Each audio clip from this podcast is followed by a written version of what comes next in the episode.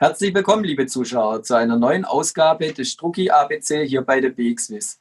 Heute habe ich zu Gast Dominik Böhler, Head of Public Distribution in der Schweiz von der Societe Generale. Grüß dich, Dominik. Hallo, David.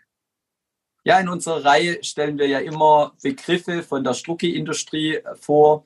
Heute insbesondere wollen wir mal einen der Grundbegriffe aufnehmen. Was versteht man denn genau unter dem Begriff Basiswert?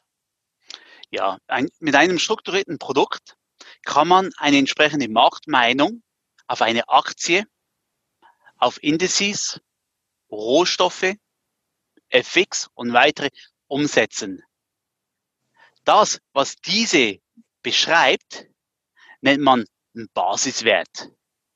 Also ein strukturiertes Produkt repliziert die Marktentwicklung eines Basiswertes. Die Struktur des strukturierten Produkts schlussendlich gibt dann Auskunft darüber oder bestimmt dann, wie dann die Wertentwicklung berechnet wird.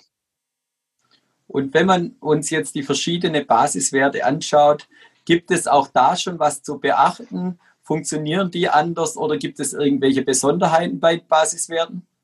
Ja, das, das, das ist eine sehr gute Frage. Ähm, und da lege ich viel Wert drauf bei dieser Frage. Bei strukturierten Produkten konzentriert man sich oft auf die Struktur. Was bietet mir dieses strukturiertes Produkt für Struktur oder Wertentwicklungsverlauf an?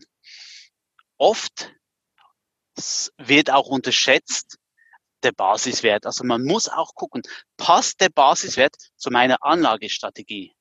Beispielsweise ähm, ich will in Volatilität investieren. Als Diversifikation von meinem europäischen Portfolio.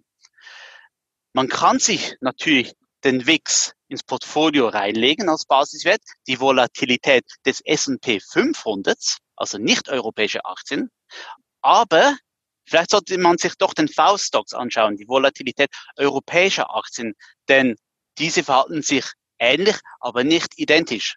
Weiter, auch bei einem Index beispielsweise.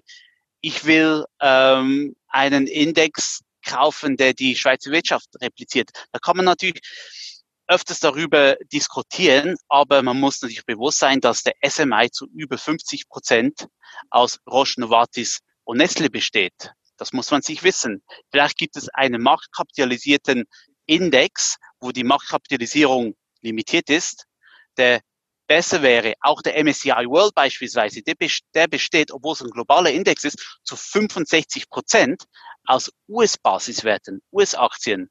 Ist das wirklich die globale Abdeckung, die ich haben will?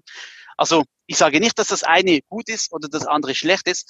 Nur meine Aussage ist, man muss sich mit den Details des Basiswertes auch auseinandersetzen. Und gibt es insbesondere, wenn man es über den Basiswert unterhalten, gerade auch bei strukturierten Produkten ein Vorteil, wenn man den richtigen Basiswert wählen kann? Ja, also das strukturierte Produkt oder verschiedene strukturierte Produkte bieten verschiedene Strukturen an. Da gibt es Hebelprodukte, da gibt es äh, Kapitalschutzprodukte, Partizipationsprodukte, äh, Renditeoptimierungsprodukte, verschiedene Strukturen. Das ist, äh, das ist eine gute Sache, um Marktmeinung abzudecken.